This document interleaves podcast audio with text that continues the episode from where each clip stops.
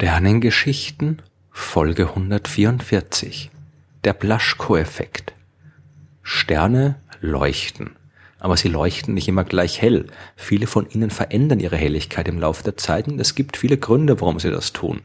Über diese veränderlichen Sterne habe ich schon in den Folgen 64 und 65 der Sternengeschichten ausführlich gesprochen. Heute möchte ich aber ein ganz besonderes Phänomen ein bisschen genauer betrachten, den Blaschko-Effekt. Dessen Beschreibung klingt ein bisschen verwirrend. Es geht dabei um Sterne, die nicht nur ihre Helligkeit verändern, sondern auch die Art und Weise verändern, wie sie sich verändern. Und damit das alles ein bisschen klarer wird, fange ich am besten am Anfang an. Und zwar im Jahre 1895 mit dem amerikanischen Astronom Solon Irving Bailey.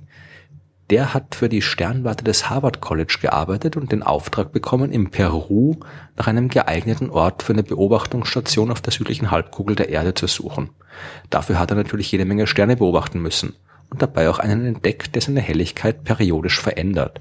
Das war jetzt an sich noch keine große Sensation. Solche Sterne hat man schon lange gekannt, zum Beispiel die berühmten Cepheiden, die schon im 18. Jahrhundert entdeckt worden sind und dank derer dann später der große Edwin Hubble die Entfernung zur Andromeda-Galaxie bestimmen konnte, was ich in Folge 20 der Sternengeschichten schon erzählt habe. Die Helligkeit der Cepheiden, die ändert sich aber im Verlauf von mehreren Tagen bei den Sternen, die Bailey gefunden hat, ist das viel schneller gegangen. Seine Sterne haben regelrecht geblinkt und wurden nur in wenigen Stunden heller und dunkler. Der erste Stern mit diesen Eigenschaften hatte den Namen RR Lyre und deswegen sind heute auch alle Sterne dieser Gruppe als RR Lyre Sterne bekannt. Diese Sterne sind sich rein physikalisch alle recht ähnlich. Sie sind ungefähr halb so schwer wie die Sonne, aber Riesensterne und circa fünfmal so groß wie unsere Sonne. Es sind alte Sterne, die zur sogenannten Population 2 gehören. Also nicht zu den allerersten Sternen im Universum, aber auch nicht zu den Sternen der dritten Generation, zu denen unsere vergleichsweise junge Sonne gehört. RR-Lyre-Sterne findet man vor allem in den äußeren Bereichen von Galaxien und wie alle veränderlichen Sterne sind sie für die Astronomie ziemlich wichtig. Denn die Art und Weise, wie diese Sterne ihre Helligkeit verändern, die hängt mit dem zusammen, was in ihrem Inneren vor sich geht. Und da wir normalerweise nicht in das Innere eines Sterns hineinschauen können, bieten die Veränderlichen eine einzigartige Möglichkeit, doch ein bisschen über das zu erfahren, was unter der Oberfläche passiert. Man könnte ja vielleicht denken, so ein Stern wird deswegen heller oder dunkler, weil er eben mal mehr oder mal weniger Strahlung produziert. Aber die Realität ist ein bisschen komplizierter. Die RR-Lyre-Sterne gehören zu der Gruppe, deren Helligkeitsänderung auf den sogenannten Kappa-Mechanismus zurückzuführen ist.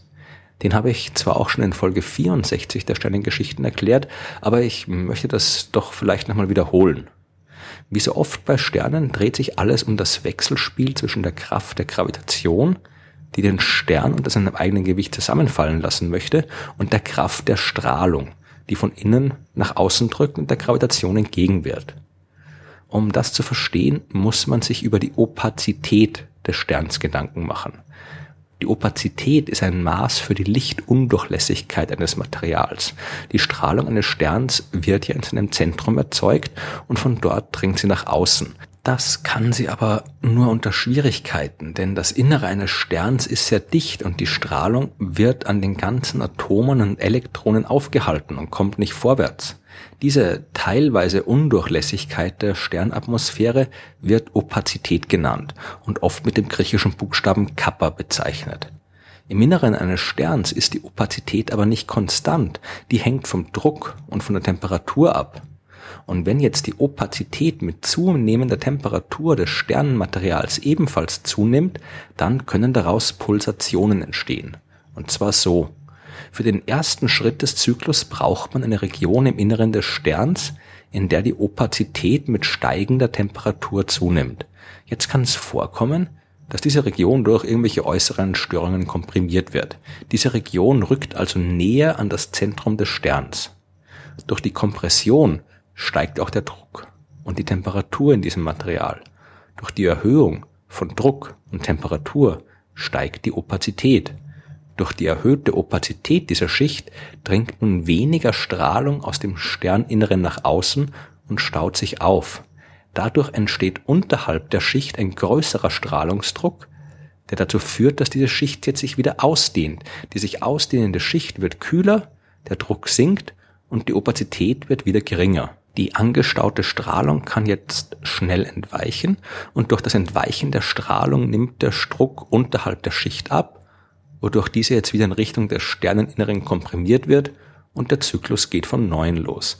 Das ist der Kappa-Mechanismus und im Wesentlichen funktioniert das so wie bei einer Dampfmaschine. Nur dass jetzt hier kein Ventil den Zyklus regelt, sondern die Opazität. Damit der Kappa-Mechanismus aber überhaupt auftreten kann, braucht es eben diese spezielle Region im Inneren eines Sterns, in der die Opazität mit steigender Temperatur zunimmt. Diese Schicht liegt bei den veränderlichen Sternen unterhalb der Sternoberfläche und die dort erzeugten Pulsationen umfassen dann eben auch die außerhalb gelegenen Teile des Sterns. So weit, so normal. Viele Sterne haben die richtigen Bedingungen damit sich so eine Schicht bilden kann und pulsieren dann dank des Kappa-Mechanismus. Wir können die benutzen, um mehr über das Innere von Sternen herauszufinden, über ihre Entwicklung und auch, was besonders wichtig ist, ihre Entfernung zu bestimmen. Aus dem Kappa-Mechanismus kann man Rückschlüsse auf die Temperatur und auf die Helligkeit des Sterns ziehen. Und zwar auf die absolute Helligkeit, also wie hell ein Stern wirklich leuchtet. Und das dann mit der scheinbaren Helligkeit vergleichen kann, also der Helligkeit, wie uns der Stern am Himmel erscheint. Und wenn man beide Werte kennt, folgt daraus direkt, wie weit der Stern weg ist. Alles das klappt aber natürlich nur, wenn man auch wirklich sicher sein kann, dass man verstanden hat, was da vor sich geht. Und damit sind wir jetzt bei Sergei Nikolajewitsch Blaschko angelangt. Dieser russische Wissenschaftler hat 1907 RR-Lyre-Sterne beobachtet und dabei etwas Interessantes festgestellt. Dass sie ihre Helligkeit verändern und mal stärker, mal schwächer leuchten, das war ja schon bekannt. Aber Blaschko hat bemerkt, dass die während der Änderung erreichte Maximalhelligkeit selbst veränderlich war. Vergleicht man den Unterschied zwischen der Maximal- und der Minimalhelligkeit eines RR-Lyre-Sterns, dann bleibt er nicht konstant, sondern ändert sich im Verlauf mehrerer Monate ebenfalls periodisch. Mittlerweile hat man diesen Blaschko-Effekt bei vielen anderen RL-Lyre-Sterne ebenfalls entdeckt. Das Problem an der Sache, bis heute weiß man nicht wirklich, wodurch der verursacht wird. Dafür, dass man darüber schon seit fast 100 Jahren Bescheid weiß, ist das ein klein wenig irritierend. Aber der Blaschko-Effekt hat sich als erstaunlich knifflig herausgestellt. Immerhin hat man zumindest ein paar Ideen, woran es liegen kann. Es könnte zum Beispiel sein, dass neben den primären Schwingungen durch den Kappa-Mechanismus auch noch andere Schwingungen vorhanden sind, die sich gegenseitig verstärken oder abschwächen und so die Modulation des Blaschko-Effekts verursachen.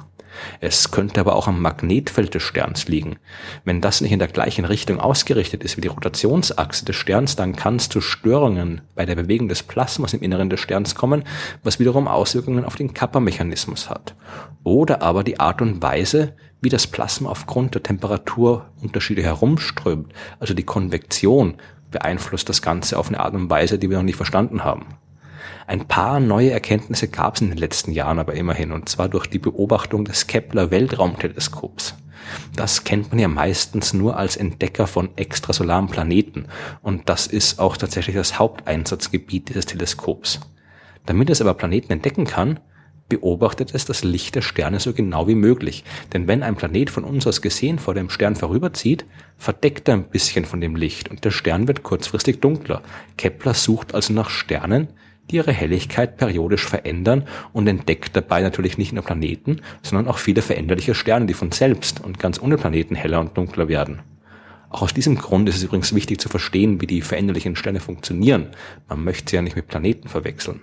Es sind also nicht nur Planetenjäger, die mit den Daten von Kepler arbeiten, sondern auch Astronomen, die sich mit veränderlichen Sternen beschäftigen. Und sie haben auf diese Weise entdeckt, dass viele RR-Lyre-Sterne ein Phänomen zeigen, das sie Periodenverdoppelung genannt haben. Neben der hauptsächlichen Periode der Helligkeitsänderungen zeigen sie eine weitere Veränderung, die mit genau der doppelten Länge stattfindet. Die typische Periode eines RR-Lyre-Sterns liegt meistens bei ungefähr zwölf Stunden.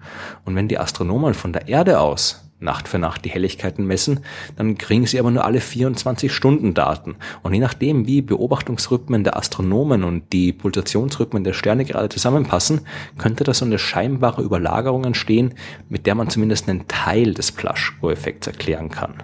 Aber komplett verstanden ist die Sache immer noch nicht. Was im Inneren der Sterne vor sich geht, das ist eben verdammt schwer herauszufinden.